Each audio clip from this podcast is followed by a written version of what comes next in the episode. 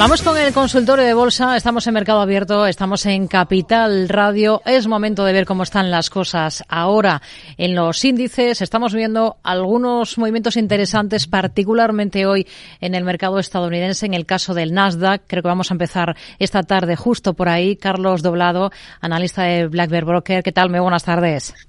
Hola, buenas tardes, Rocío. Bueno, estamos viendo una subida además del 3% para este índice, para, para el Nasdaq. Bien es cierto que hay debajo pues eh, movimientos muy muy contundentes de algunos de los protagonistas del día tras sus últimos resultados como es el caso de, de Meta que está que está disparado pero esta tarde, si le parece, comenzamos por Estados Unidos y en concreto por ese índice, esta evaluación de cómo están las cosas tras eh, estos días tan intensos, ¿no? Ha sido, está siendo la semana de los bancos centrales. Sí, bueno, ya sabes que yo siempre empiezo por Estados Unidos, así que te agradezco que me invites a empezar por el principio. Pero tengo que empezar hoy por el IBEX, porque sé que el otro día Gerardo Ortega hizo alusión a algo que, me gustaría ayer, explicar. Ayer. Eh, ayer, ¿no? Eh, yo, Gerardo, tenemos una muy buena relación. Eh, eh, tengo que decir que no solo le, respeto, sino que le admiro como analista. Y, bueno, quizá lo que él dijo y lo, y lo que yo pienso no están en absoluto en desacuerdo. Y quizá él, lo quiso decir así, pero por clarificarlo. Eh, de alguna manera él nos dice, bueno, los dos índices, IBEX 35 Price Return y IBEX 35 Total Return, me están dando señal de compra a la vez. Eso es bueno yo le decía, oye Gerardo, un broma, le, sí, yo hoy he cogido las cartas del tarot y he, cogido las hojas del té y la ouija y me han dicho también que va a subir. O sea que, bueno, eso es bueno. Es decir, no está mal. Eh, ¿Estoy comparando el IBEX 35 con la ouija? No. Quede claro que era una broma. Eh, es bueno, sí es bueno, eh, porque inevitablemente el IBEX 35 te está explicando algo sobre el comportamiento de los valores, porque el IBEX 35 está compuesto de los 35 valores más importantes de la bolsa española hmm. y no de los 35 melones más importantes de, España, ¿no? Con lo cual, claro que te está mandando un mensaje. Lo que yo defiendo es que estos mensajes pueden estar claramente distorsionados y llegar a ser incluso perjudiciales. Eh, por un lado, mm, hoy, por ejemplo, si tomamos el IBEX 35, podríamos decir, que el IBEX 35 se ha quedado a las puertas de romper los máximos previos, es decir, no ha batido los altos del 2021. Es decir, tendríamos resistencia. Carlos, si, comparte gráfico, lo digo para luego ah, que vamos a subir el, el vídeo con los gráficos al, al canal de YouTube de Capital Radio. Se lo agradecemos y así vamos observando también al mismo tiempo que va comentando, pues eso que nos está comentando. del estaba yo tan emocionado con, con, darle un pescozón a, a Gerardo así que, me, Se olvida de lo importante. A, tope. Sí, sí, me he olvidado de que la gente tiene que entenderlo y que la mejor forma de entenderlo es, es verlo, ¿no? Eh, pues bien, si cogemos el IBEX 35, vemos que todavía está un poquito por debajo de esa resistencia, que presumiblemente superará, porque una resistencia en una tendencia alcista, pues normalmente se supera. Si nos fijamos en la versión total return del índice, esto es un gráfico mensual, pues estamos viendo que hoy ya estamos por encima del máximo del año 2020, prepandemia. Bien, o sea, ya no tenemos la resistencia, aunque luego está el cierre semanal, mensual y todo lo que tú quieras. Con lo cual no es tan sencillo, ¿no? Pero esto nos permite ver que el IBEX 35 tipo, eh, para puede ir con, cierto retraso. Cierto retraso a la hora de comprar y cierto retraso a la hora de vender. Ese retraso a medida que pasa el tiempo se va haciendo más y más y más grande. Em, pero es más importante que eso. Por un lado, oye, yo espero que se rompa el máximo. ¿Y por qué lo esperas, Carlos? Pues porque el mercado está al alza, ¿no? ¿Y por qué está al alza? Bueno, está al alza porque cojo la versión total return y lo veo. Pero si me cojo la versión price return, yo no veo un alza, yo veo una tendencia bajista. ¿Por qué voy a esperar yo que el mercado supere una zona de máximo decreciente en una tendencia bajista? Debería pensar que no lo va a hacer, como no lo ha hecho en los anteriores rebotes. Esa es la conclusión Hmm. exante que yo debería tener. no, pero tienes una tendencia de corto plazo al alza, sí, de corto plazo sí, pero la tendencia de fondo no. Cuando tú me estás hablando de una directriz bajista principal, que sí que se rompe, ya sabes que no tengo mucha estima por las directrices, eh, los considero líneas un tanto mágicas, eh, pero es, son una herramienta técnica y están ahí. Está, está superándose, perfecto. En mi opinión, esto es casualidad.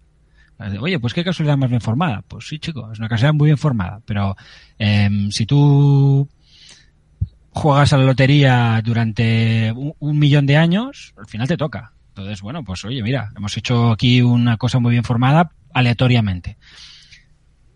¿Es completamente aleatorio? No.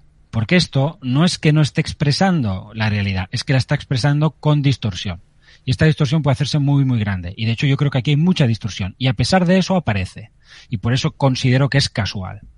Em, yo no soy de los que piensa que los gráficos son una cosa que la gente que pinta algo en este juego está mirando. No lo creo. Y como no lo creo, no me importa el que esto sea lo que todo el mundo ve. Y que lo otro lo veamos muy pocos. Porque no creo ni que ellos ni que yo tengan mucho que decir en este juego. Pienso que los analistas técnicos están observando la acción del mercado y que esa acción viene determinada por las decisiones de compra y venta que toman grandes inversores, grandes manos, que evidentemente tienen que acumular y distribuir. Y no tienen el tiempo de estar mirando gráficos porque están en otra partida. Evidentemente la acción de esta gente puede ser rastreada, para eso sirven los gráficos. Yo prefiero rastrearla de un modo que me permita acercarme lo más posible a la realidad, sabiendo que estoy siempre lejos de la realidad. Esta es una cuestión conceptual de lo que deberíamos entender por conocimiento y eh, que cualquier mente científica entenderá como, como lógica. Es decir, que abarcamos las cosas hasta donde nuestra pequeña mente es capaz de abarcarlas. En ocasiones mucho, en ocasiones poco. Es evidente que aquí hay dos realidades sobre lo mismo. Y cada uno debe decidir cuál le parece que tiene más sentido.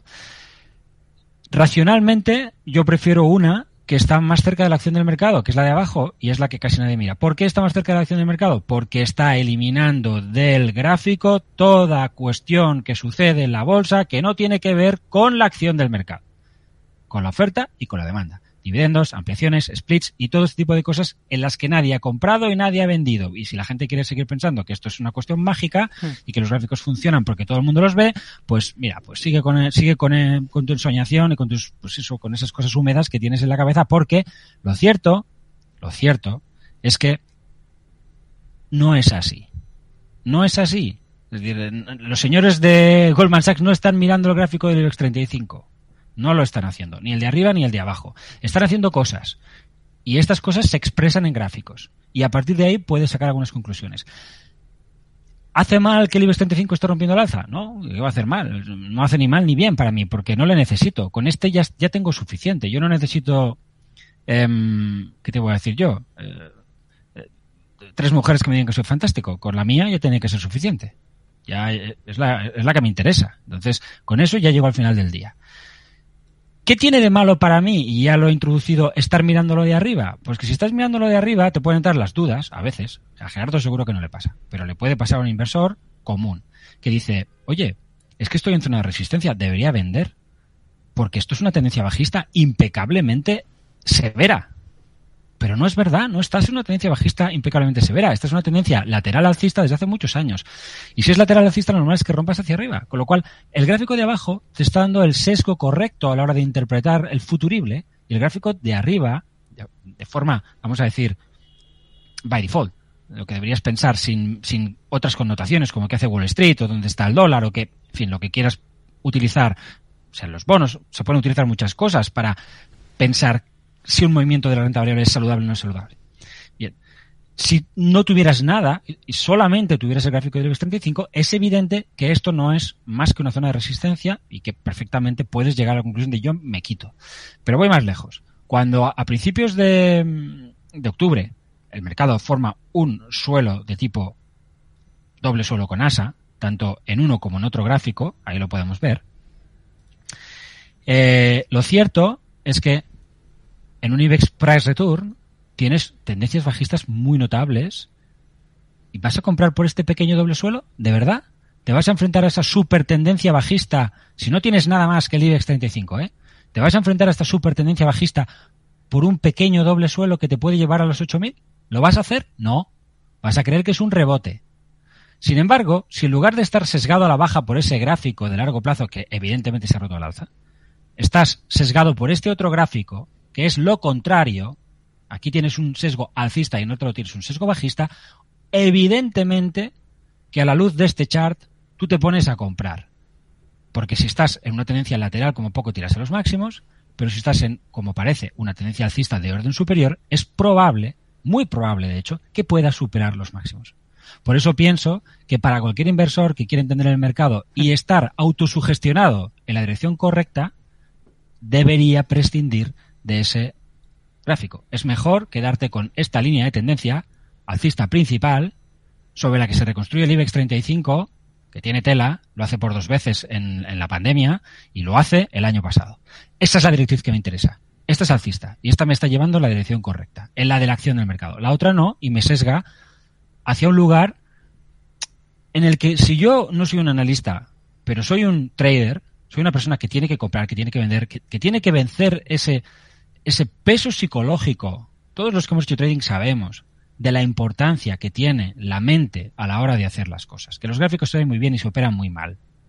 Bueno, pues entonces lo mejor que puedes hacer es tener los buenos sesgos para tu mente, porque tu mente es frágil. Y por eso pienso que es un peligro utilizar ese tipo de gráficos, aunque ahora mismo, pues desde luego no estén haciendo ningún mal. Hmm. Y ya está, ya le he dado a Gerardo todo lo que quería. El, próximo día me, me, contesta él. Aclarado, aclarado esto, eh, Nasdaq. Venga, el Nasdaq. El Nasdaq es un índice que podemos utilizar en versión price return sin prácticamente ningún problema porque no paga dividendos. Aún así, hay una versión total return del índice y se puede utilizar.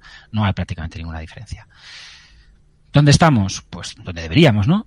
Es decir, eh, si un poco recuerdas lo que yo te he ido contando desde finales de septiembre, primeros de octubre, buen rebote y posibilidad de que ese rebote vaya estructurando cosas más grandes que lleguen a devolver incluso al SP500 a los máximos históricos como un escenario razonable. Razonable por la única cuestión que yo he estado exponiendo desde esos días el sentimiento inversor medido en herramientas algorítmicas que te permiten hacer backtest sobre qué ha pasado en, otras ocasiones cuando se han dado determinadas circunstancias, ha llegado a zonas muy extremas. A través de muchas formas de medirlo. Formas que no son el, famoso índice este que, publica la CNN, que es un índice que no sirve para nada más que de muy corto plazo y que lo único que consigue es liarte si quieres hacer tendencia. Se llama Fear and Greed o algo así. Em, no, hay muchas formas de, de, acercarse al sentimiento inversor y algunas son sencillas y otras son más complejas. Bueno, utilizando una que no es muy compleja, pero que no voy a confesar, porque la fórmula tampoco se da, ¿no? Se explica lo que uno hace, pero la, los criterios que uno ha tomado, pues, pues no, para eso hay que suscribirse a Blackbird o leerme mis artículos, etcétera, etcétera. Yo saqué una, una, serie de gráficos aquí donde mostraba que desde el año 1967 esto se puede backtestear y nunca con la sección del 2001, cuando se han dado esas condiciones, el mercado ha seguido cayendo. Es decir, que ha establecido un suelo que al menos le ha devuelto a los máximos históricos. Bien, pues si desde el 67 hasta 2022... 3. O 2023, pero bueno, estábamos en 22, ¿no? El año pasado pues tienes ahí pues unos cuantos años, ¿no? Para hacer backtest, pues no, no está mal. Es decir, ¿cuántos son? 33 más 22, 55 años. En 55 años ha fallado una vez. En 2001. Una vez justamente eso es lo que este 2009 es de lo que hablaba esta semana em, el tipo este que ha tenido que quitar su cuenta porque ayer dijo vender, ¿no? El, de la crisis subprime, el que el que hace Barry, el, tipo este tal. Bueno, ha tenido que quitar la cuenta porque claro, la, azotaron ayer eh, y lo, que le estarían dando hoy. Cosa que me parece incomprensible. La gente también es que es para darla de comer aparte. Oye, si el hombre cree que hay que vender, pues lo dice y, y, ya está. No hay que, no hay que machacarle al señor porque, porque sea bajista. Entonces, él, él hablaba precisamente de este 2001 como, como algo que él considera que se parece mucho a esto. Yo lo que vengo diciendo desde el principio es que no tengo capacidad, no sé discriminar, no puedo hacerlo, no tengo herramientas, no conozco a nadie que las tenga para diferenciar entre un 2001 y un 2020, entre un 2001 y un 2009, entre un 2001 y un 1990. No tengo herramientas y así me voy hasta el 67 cada vez que el mercado tiene una gran corrección y estos algoritmos de sentimiento inversor se han activado y han dado señales compradoras. Y ya está. Entonces, ¿qué está haciendo el mercado? Pues lo que debería. Eh, ¿Va reforzándose? Por supuesto. Hemos hablado en días anteriores, de, creo la semana pasada, de la ruptura de directrices bajistas, de las medias de 200 sesiones, todas estas cosas que van comentando los técnicos, que no son suficientes para todos, ¿eh? Porque yo veo técnicos y gente sensata que hace cosas interesantes, que siguen muy firmes en que esto es bajista y que esto es un rebote y que el mercado va a caer. Yo, como no lo sé, como no tengo ni la más remota idea, lo que, lo que hago es pensar qué es lo que más me va a doler es decir, ¿me va a doler llegar a la conclusión de que el mercado es alcista cuando el Nasdaq esté en 14.000? Sabiendo que me puedo equivocar. Porque me puedo equivocar igual. No, se ha reordenado el alza. ¿Y qué? Es una herramienta, puede fallar. ¿Cuánto vas a tardar en darte cuenta? A lo mejor tienes que perder un 20%, un 25%. Es, algo que yo no quiero hacer. Entonces yo necesito ir más pronto. Esto lo he hecho siempre. Lo he hecho en 2020, lo hice en 2009, lo, lo he hecho en 2016. Siempre hago estas cosas. Voy, me, me vuelvo antitendencial. Si recuerdas, también lo hice el año pasado cuando te hablaba de esa super resistencia del mercado. Cuando llega la super resistencia, con este sentido inversor, habría que venderlo todo. Si recuerdas la, sí. la, esto muchas veces. Este año, también te he dicho, si yo fuera un inversor indexado, yo ya estaría 100% invertido. Pero no porque crea que el mercado va a volver a los máximos y va a subir, no tengo ni idea. Sino porque si pasa, y podría pasar, porque no es algo no razonable desde el punto de vista de la historia, de, de, de lo que sabemos sobre el mercado, vas a, vas a hacer el ridículo, amigo. Y eso tampoco, tampoco es muy conveniente. Entonces, lo que ahora está pasando no hace ni más ni menos alcista a, mi idea, y por tanto no hoy, hoy yo lo publicaba en el confidencial bueno era un poco irónico no, me pidas que te diga lo que hay que hacer ahora lo siento ahora no. O sea te he recomendado comprar el Nasdaq un 14% abajo no me lo pidas ahora. Que hay señales de compra sí pero no voy a ser yo el que el que asuma un 20% de stop no lo voy a hacer. Eh, así que muy bien mejor la cosa va avanzando hemos roto las zonas 0,618 0,66 en muchos índices tenemos ese doble suelo del Nasdaq que yo creo que el que no lo ve pues es porque no quiere y ya está. Si no quieres verlo, no lo veas. Pero no puedes decir que haces chartismo si, si no, esto no empieza a hacerte dudar al menos un poco de tu opinión. Tienes otra, pues otra aproximación, pero desde luego no es chartista. Y, yo lo reforzaría con la volatilidad. O sea, la volatilidad ha roto muy claramente a la baja el, el mes de enero el, proceso lateral de los últimos meses. Esto es, esto es la volatilidad del DAX. En el VIX estamos viendo que está pasando ahora. Y uno puede tener la tentación de decir, bueno, es que le queda muy poco a la volatilidad. Va, va a caer muy poco hmm. y no merece la pena, porque ya pronto llegará un techo. Mira, el año pasado, en enero, febrero, en marzo, el mercado rompe un, dos, tres, cuatro, cinco, seis, siete, ocho meses de lateralidad en volatilidad. Ocho meses. Rompe a la baja. Ya está muy cerca de los mínimos previos. ¿Cuánto va a caer? ¿Un poquito más? Bueno, pues luego se pasa otros 10, 12 meses en lateral, ¿Mm? marcando mínimos, pero en lateral, en el fondo, definiendo un nuevo mínimo, y el mercado se va todavía bastante arriba. Entonces, no pensemos que el mercado no puede subir porque a la volatilidad le quede poco espacio. El mercado puede subir bastante todavía porque además de llegar a los mínimos, que es algo que debería pasar en el caso de la volatilidad, luego podemos ver un tiempo en el cual el mercado siga subiendo y la volatilidad ya esté no confirmando, esté, iba a decir divergente, pero no es exactamente eso. Divergente es que esté subiendo y el mercado esté cayendo. Simplemente que no esté confirmando con nuevos mínimos esos, esos movimientos. Que no esté convergente. Hmm. Y quizás escalamos otro 10, otro 15, otro 20% en, eh, con esa divergencia. A lo mejor solo escalamos un 1%, no lo sé.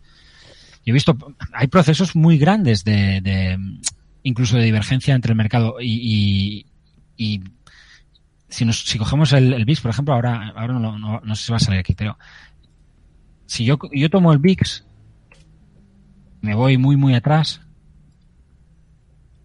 año 95, desde el año 93 el VIX está subiendo. Está subiendo hasta el año 2000, hasta el año 98, y ya luego en el año 2000. Es decir, se pasa siete años subiendo la volatilidad en tendencia. Y las bolsas del 93 al 2000 se triplicaron. Así que cuidado con esta idea de que, bueno, si la sí. volatilidad sube, pues no, no, no.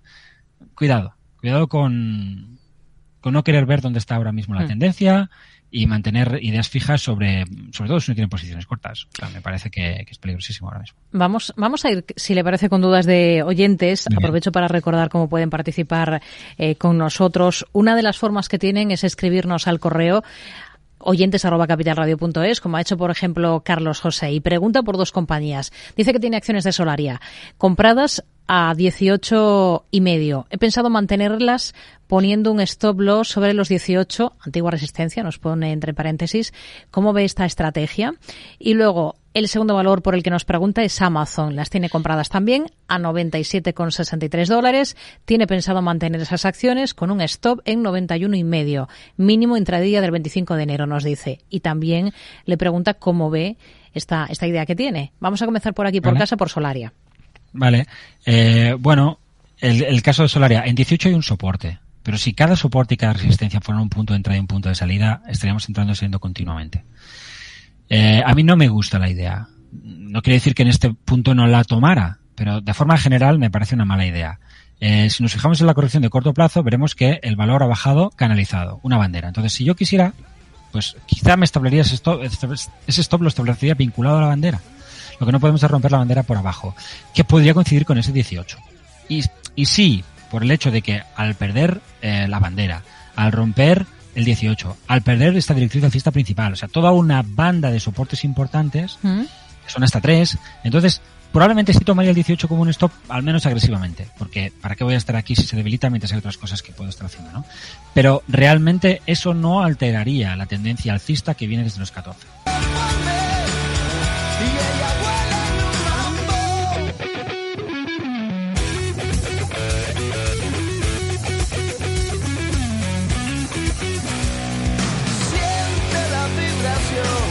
Segunda parte ya del consultorio de bolsa con Carlos Doblado, analista de Black Bear Broker, aquí en Mercado Abierto, en Capital Radio. Estábamos analizando la estrategia de un oyente anterior con Solaria, mismo oyente que nos preguntaba también por una estrategia que tiene pensada en, en Amazon, que hoy presenta resultados, por cierto, al cierre de la sesión en Estados Unidos. Retomamos por ahí, por Amazon, si le parece, Carlos. Bueno, él, comentaba que había tomado la posición, si no recuerdo mal, y que decidía establecer un, stop bajo el mínimo intradiario de la sesión esta, la del 91.56. Eh, si, recordamos lo que hemos hablado antes, la corrección es una bandera.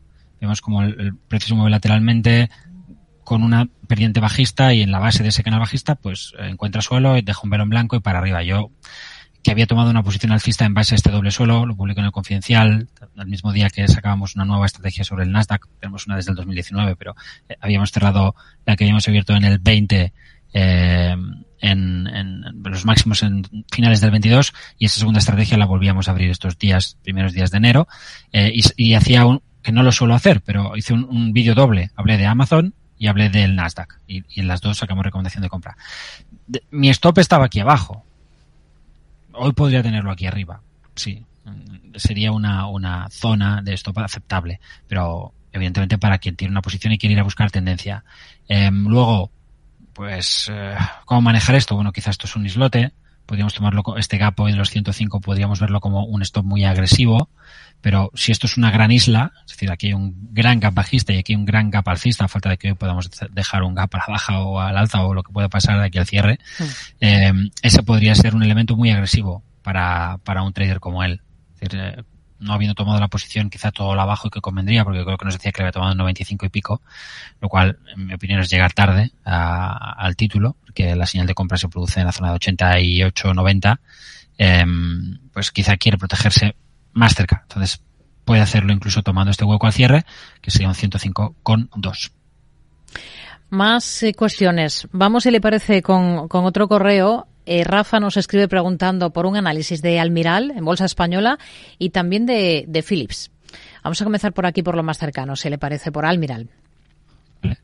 Eh, está trabajando una posible figura de vuelta, pero eso puede llevar su tiempo. Decir, el, el, título está lateral ahora mismo. Lo normal es romper al alza. Me recuerda un poquito a una compañía que comentamos tú y yo la semana pasada aquí, que fue eh, Robbie, ¿no? Eh, una tendencia lateral bastante llamativa que se había roto al alza. Podemos verlo aquí. Es algo pues bastante parecido.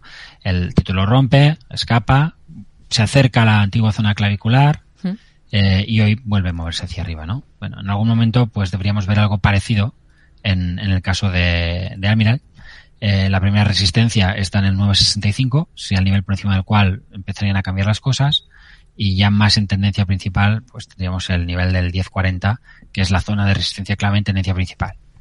Es un muy buen setup porque además todo se produce en una zona de muy fuerte soporte, como es la de los mínimos del 2020-2021. Así que perfectamente es un valor para tener al radar y me da una idea para, para mis, mis artículos en el confidencial y lo que publico en Blackbird. Podemos ver además que, que también tenemos aquí una directriz bajista que está empezando a superarse, pero bueno, son, como he dicho antes, no, no me dice demasiado, eh, más que es una pérdida de momentum en esa tendencia, que vendría desde abril del 22, que está perdiendo fuerza y para tener una tendencia alcista tenemos que tener algo más. Hmm. Eh, podríamos decir que aquí, por ejemplo, hay un triángulo y ese triángulo pues ya estaría sugiriendo una señal de compra. Bueno, Yo, yo preferiría irme al 965 para tenerlo claro, que hay muchas cosas por ahí que, se han podido hacer o, se están haciendo en este momento y no hay por qué anticiparse necesariamente tanto. Es algo que yo siempre te digo que desaconsejo con títulos. Es algo que hago con, con índices, pero que no hago con títulos. Y la otra de la que me hablabas era Philips. Era Philips, sí. ¿Qué le dice el gráfico de Philips? Philips es un valor que ha hecho algo parecido. Otro sector, otra historia, pero ha estado corrigiendo muchísimo venía con la tecnología, empezó a caer mucho antes de que lo el Nasdaq, ha seguido cayendo estrepitosamente mientras el Nasdaq pues se venía abajo, es descomunal, ¿no? La, la que de Philips realmente algo duro de soportar y una lección para todos los que, bueno, los que defienden el comprar y mantener, valor que pasa desde 47 hasta hasta 12. Eh, ¿Qué ha hecho después? Pues despegar un doble suelo muy claro que la ha reordenado al alza. Hace unos días, pues hizo tuvo una mala sesión, recuerdo que creo que fueron sus resultados, se mueve hacia la zona de, del 15 y ahí el valor pues eh, ofrece soporte. Y desde ahí pues nuevos máximos, algo que, que cabría esperar. Lo ideal aquí era comprar la zona de 15, con lo cual para mí estaríamos llegando tarde, salvo que compremos en este entorno, el valor no suba mucho más y le pongamos un stop bajo la zona del 1485, porque en ese caso podríamos tener una especie de doble techo y sería un fallo de ruptura, me extrañaría. ¿eh? Yo, yo de entrada soy más partidario de, no hacer nada, es decir, de aceptar que uno se ha equivocado y, que ya tendría que haber tomado esas posiciones si es que quería explorar la opción de, Philips. Hmm. A través de WhatsApp también nos pueden dejar, en este caso, notas de audio nuestros oyentes eh, al 687050600. Vamos con uno de esos mensajes, Carlos.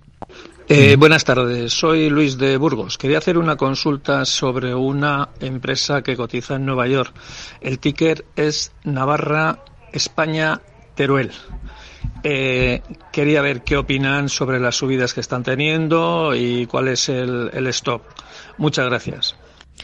En el NISE me aparece a mí esa compañía Cloudflare, eh, em, cotizando ahora mismo en torno a los 63,8 dólares y está subiendo con fuerza. ¿Cómo se llama? Perdona. ¿Es España N Teruel? ¿Nos ha dicho España Navarra Teruel el ticker? Yo he apuntado NET, net. NET, vale. Yo lo, he leído al revés, perdona. Bueno, igual tengo yo cierta dislexia. La, dislexia, sí. No, ¿cómo se llama? Eh, Cloudflare. A mí me sale por, no sé, Klaus, ni se dices, ¿no? Sí, que a lo mejor... Bueno, si no, le voy a pedir yo a, mi técnico, a Jorge Zumeta, que vuelva a escuchar ese audio para ver si... Vale, si me lo puedes, es que me parece Dish Network con este bonita, pero esto, es Nasdaq y en el NISE tampoco me sale. Mm. Eh, ¿El nombre era? Cloud. Sí, Cloud. Flyer. F-A, F-L-A-R-E. Flyer, Flyer, o como se llame. Sí, con el ticker N-E-T. Sí, sí, ya lo tengo. Vale. Bueno, el título se ha reestructurado muy bien. Hoy estaría rompiendo un gran doble suelo. Vendría a ser, pues, lo que en Almira y la rotura del 965. Pues lo que sucede es esto, ¿no? Que dices, vale, venga, me da señal de compra. Ha roto el 57. ¿Dónde está el stop? Pues está aquí abajo. Ah, por el 37. Fantástico, 50%. Bueno, eh, así es, así es la fiesta, amigo. Esto, esto es así. Eh, los valores, eh, que caen mucho pueden pedir stops enormes. Y este sería un caso. Si no quieres llegar a este punto, lo único que te queda es haberte anticipado.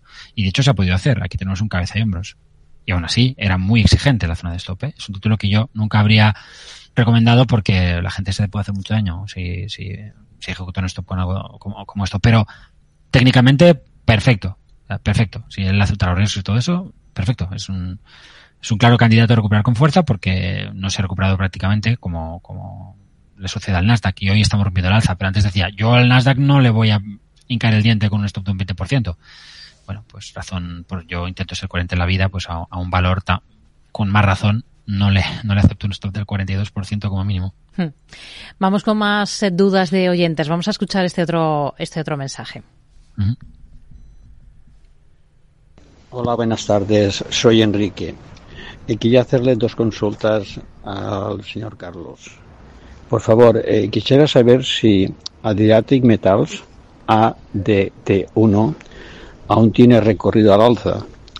Y por otra parte, eh, quisiera saber si es buen momento para entrar en Prosegur Cash. Muchas gracias y un saludo. Bueno, si le parece, empezamos por el último, que seguro es más fácil de localizar, Prosegur Cash. Eh, lo he encontrado. ¿Ah? Ha, sido, ha sido muy fácil encontrarlo. ADT1, ¿no? Sí, se ha puesto Adriatic y mira, a veces es más fácil, a veces es más difícil. Sí. Eh, ¿Tiene recorrido al alza? Pues tendría yo que ser adivino para saber que no. El título está en una zona de máximos históricos. Empezaría a pensar que no, a corto plazo, por debajo de 3. Y en tendencia principal, mientras no perdiéramos la zona del 1,63, esto es un, esto es un tiro. No, es un tiro de, valor. No, lo ha hecho maravillosamente en los últimos años. No, no, no. Muy bien. Eh, claro que tiene potencial para seguir subiendo. Mientras el mercado se lo permita, no, no pierda sus soportes, pues en corto plazo, 3 euros como zona, 3 dólares como zona de, de. Bueno, de hecho 3 dólares no sé dónde cotiza realmente esta compañía. Es PLC debe ser en Gran Bretaña o, algo parecido, no lo sé. Eh, pero desde luego no es Estados Unidos y por supuesto no es en España. Y si yo fuera muy en tendencia, te digo, no, no hay problema mientras no pierda una, la zona de unos 60. Es un 50%, pero, pero es que es lo que el mercado pide. Y Prosegur Cash, pues... Sí, cotiza, en eh, Londres, eh, la compañía esta. Sí, en Londres. Bueno, pues, eh, pues ya tenemos. Y Prosegur Cash, pues no sé si no me equivoco, cotiza poquísimo, ¿no? poquísimo. Lo veo aquí, ¿sí? O ha, dejado de cotizar, ¿no? Prosegur Cash, lo es que no lo tengo bien. Porque le ha preguntado por Prosegur Cash, que entiendo que debe ser distinta que Prosegur, ¿no? Sí. Vale, ¿Y qué precio le pues, aparece?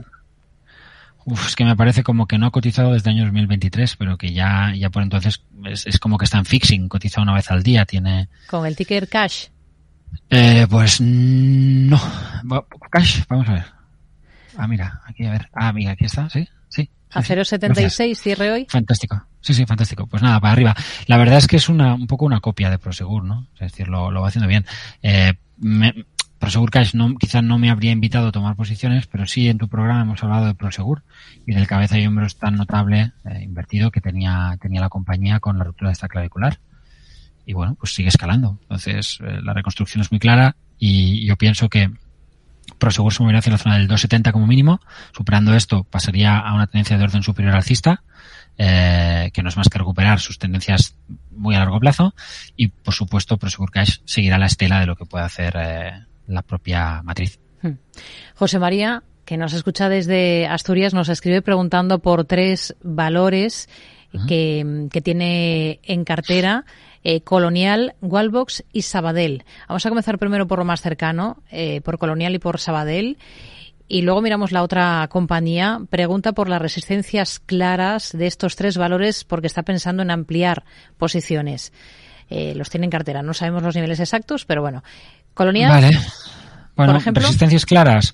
Pues tenemos una resistencia importante en 7, que ha sido en el pasado un buen soporte y que ahora se ha perdido. ¿Va a funcionar? Pues yo creo que no, honestamente. Dos, tres días, no lo sé, pero no, no creo que funcione. Básicamente porque el mercado en general tiene, tiene fuerza y porque el IBEX 35, como hemos hablado antes, está en su máximo histórico. No rompiendo los 9.300 y a 9.000 puntos de sus máximos está en su máximo histórico, está en su vida libre.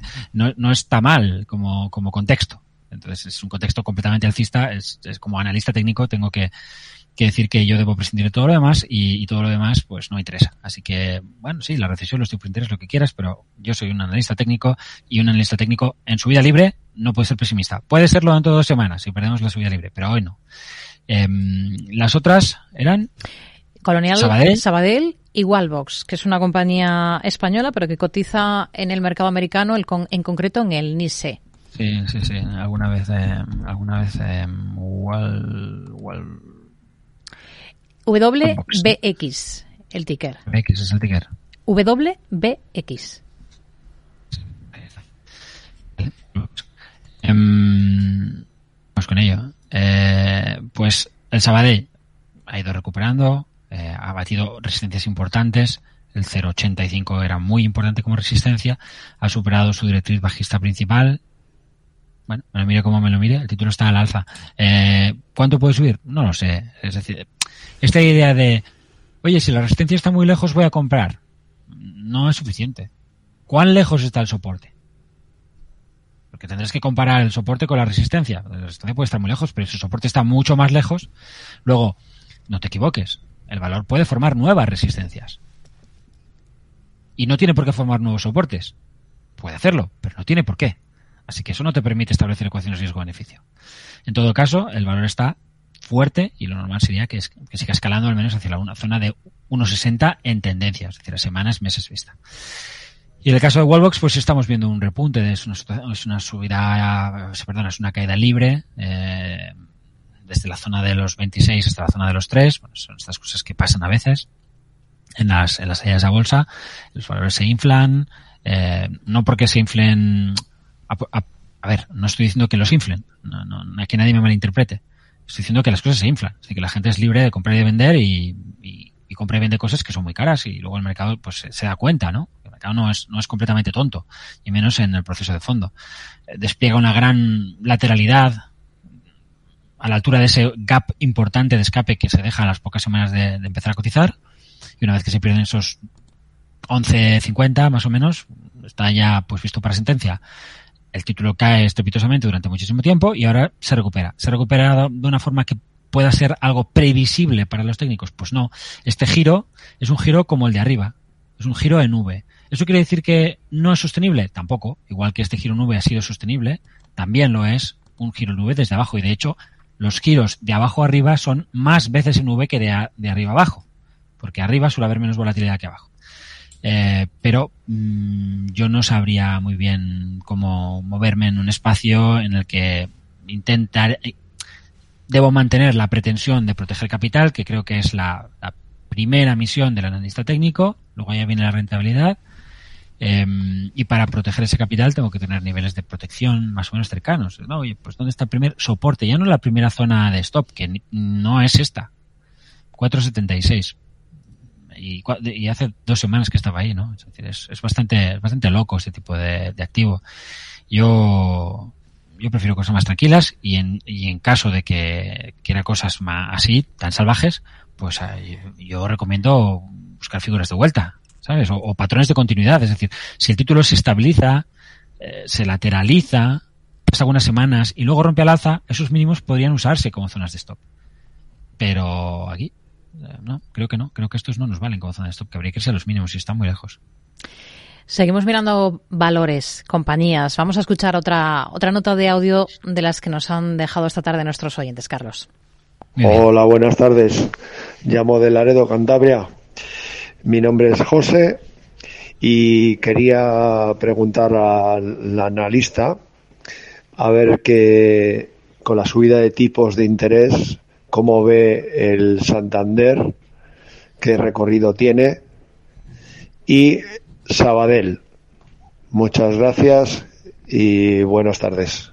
Bueno, Sabadell, lo acabamos de mirar el gráfico. Vamos con el Santander, por cierto, aprovecho también para unirlo con un correo electrónico que nos envía José Antonio de Valladolid, que tiene Santander en cartera, dice que está ganando un 20%, y luego añade, porque tiene otros valores, BVA, estoy ganando un 98%, Inditex ganando un 48%. Eh, y pide soportes, sobre todo, y, y, resistencias de estas tres compañías. Vamos con el Santander y así matamos esos dos pájaros de un tiro. Vale, el Santander ya ha superado los máximos del año pasado, y es un mantener. Al menos es lo que yo planteo desde la tabla de seguimiento que tenemos en Blackbird, donde se revisan a diario las operaciones que hemos planteado en la casa o en el, o en el confidencial. De hecho, nosotros sacamos una, una recomendación cuando rompe este doble suelo. Hemos hablado muchas veces en tu programa de que ese era el momento, que había una gran zona de soporte, que el sector también tenía una gran zona de soporte, bla, bla, bla. Ahora estamos llegando en las rupturas. Bueno, pues es, para mí es llegar un poquito tarde, creo que aquí es mantener, básicamente. BVA es una historia muy parecida, aún mejor, él gana un montón de dinero, enhorabuena, lo ha hecho muy bien. Eh, eh, y debería seguir eh, acompañando al título. ¿Por qué? Porque el sector está marcando máximos de los últimos años, rompe resistencias, el BBVA está enfrentando una resistencia que es absolutamente abrumadora, pero como he dicho antes, si la tendencia es alcista, lo normal es superarla. Pues ya está, hoy estamos por encima de esos 6,6. Es decir, es que el BBVA, es que yo no lo había visto, ¿eh? estoy viendo ahora, es que el BBVA está superando el techo de un lateral que viene desde los mínimos de la crisis financiera. Está en un gráfico ajustado por de ampliación más alto que en ningún momento desde, desde marzo de 2009. Y, y, la, y si tú miras esto ves un grandísimo doble suelo. Puede fallar. Aquí, por ejemplo, tienes un grandísimo doble suelo que no consiguió sus objetivos. Rompió al alza, escaló, figura de vuelta y abajo bueno, estamos rompiendo el alza. ¿Va, ¿Va a escalar para romper abajo? No lo sé, pero muy probablemente, muy probablemente, ¿eh? el título se va a acercar a sus máximos históricos de la zona 865. Eh, es, es es, bastante bestia lo que ha hecho. Yo, yo es un valor que compré aquí en los mínimos eh, por, por, la zona de soporte en, en, en, aquellos días de recaída de, en septiembre de, de marzo 2020 y lo que planteé a la gente, aunque luego me, lo vendimos el año pasado, era, oye, el valor puede subir hasta el máximo de ese lateral sin dejar de, sin transmitirte nada realmente nuevo, ¿no? Pues bueno, ya lo tienes en 7. Ahora es cuando te está transmitiendo algo realmente nuevo, algo honestamente, que ves muy pocas veces. Es decir, es una lateralidad de, de casi 15 años. Se está rompiendo por arriba, con un IBEX 35 total return que, su, que supera máximos históricos. ¿Alguien puede creerse que el IBEX 35 está donde está si el BBVA está en 7? O si coges Inditex y la ves donde la ves. ¿Cómo va a estar el IBEX 35 ahí abajo, hombre? Si están todos los títulos grandes arriba. ¿Cómo va a estar ahí abajo? Está ahí abajo porque no estás ajustando el dividendo de ampliación. Si coges estos valores y les quitas todos el dividendo y todos la ampliación, pues también se van, se te van abajo, te, te da la sensación que, que están lejos de sus máximos, pero no lo están. Y están rompiendo resistencias, así que mm, el aspecto es bueno y hay que mantener BBVA, el Sabadell y Santander. Está. Sigamos. E Inditex, que era el, el, último por el que nos preguntaba. Pues ahí, eh, ahí, lo tenemos, ¿no? Moviéndose hacia la zona de máximo histórico del 31 y pico. Y probablemente para romperlo. De nuevo, esa lateralidad de muchos años. El IBEX está saliendo por arriba y Titex, pues probablemente también. Y las connotaciones son... todo el mundo está hablando de recesión, todo el mundo está hablando de cosas muy feas. No encaja para nada con esto. O sea, yo lo entiendo. Yo entiendo que, que uno no... Ya, no puede ser. No puede ser que rompas con lo que se nos viene encima. ¿Vale? Yo solo te recuerdo que el sentimiento inversor que has visto en los mínimos es el propio de los grandes suelos en tendencia. Solo te recuerdo eso. Juan de Madrid que nos escribe preguntando por tres valores. Uno de ellos es Philips, está saliendo mucho, ya lo hemos mirado. Uber uh -huh. Technologies sería otro. Y Zoom, eh, Zoom Video. De las tres dice que está en Zoom a 73 y pensando en aumentar posición. Las otras las estaba planteando para, para entrar. Vamos con la que tiene, con, con Zoom, porque vale. piensa aumentar posiciones. ¿Cómo lo ve? Pues bueno, Zoom ha sufrido. Ha vuelto a los mínimos prepandemia ¿eh? como por ejemplo Amazon, solo que aquí la escalada había sido absolutamente descomunal. Es como, pues, algo se califica solo, ¿no? De 60 a 500 a 600 y de 600 a 70, pues vale. Eh, bien, está mejorando, tiene mínimos y máximos ascendentes, dio señal de compra hace tres o cuatro sesiones, pero ¿es hoy más alcista que hace tres o cuatro días? No, no, yo no, no lo veo. Eh, ¿es, ¿Será más alcista super 90? Pues tampoco de entrada. Estará, será menos bajista si se quiere. Eh, pero yo creo que eso de aumentar eh, títulos eh, que tienen estos tan lejanos, pues tiene un problema, que es que luego sale mal y algo que has hecho bien y acabas perdiendo dinero porque la segunda posición, no sé, si estuviéramos ganando un 150% y pudiéramos poner un stop 20% abajo, pues no te diría que no, porque haríamos muchísimo dinero con la primera posición, reforzamos con una segunda posición y tomamos un stop para las dos cerca. Pero es que ahora mismo no puedes poner ningún stop más cercano. Entonces yo hasta que no puedo elevar el stop no soy partidario de añadir posiciones en un, en un título. Y en cuanto a Uber, pues... Uber, sí, pues, sería para entrar en este caso. Hoy, hoy, está todo, todo hacia arriba eh, y, y rompe resistencia. Entonces, ¿tengo una señal de compra? Sí, sí, yo quizá me esperaría a verla un poquito en cierre semanal, pues ver ahí ruptura directriz, eh, porque total es mañana, el, tendríamos la vela ahí semanal gorda rompiendo y, y me pondría un stop pues bajo los últimos mínimos, que bien 23.80 yo me iría al 23, ese sería el punto bajo el cual quizá tendría que reconocer que me he equivocado, porque además si fallamos en estos máximos, si no seguimos al alza, estaremos frenándonos en nuestra primera resistencia, que es es la que de verdad te está, hay que superar para hablar de tendencia al alza. Esto es un patrón de, un tanto irregular de, de, tipo continuidad alcista. Por encima de esos máximos, ya si de verdad tienes mínimos máximos ascendentes, o sea, ya tienes una tendencia, si fracasas en ellos o cerca de ellos, recaes y pierdes los mínimos, tienes un doble techo en continuidad bajista. Es decir, es justo lo que no querrías ver porque es una señal de fallo comprador y de continuidad en una inercia de orden superior que no habría quedado ni mucho menos claramente anulada en el caso, en el caso de Uber, siempre que los precios no batan la zona 34-30 con, pues, con contundencia, con, hmm. con claridad.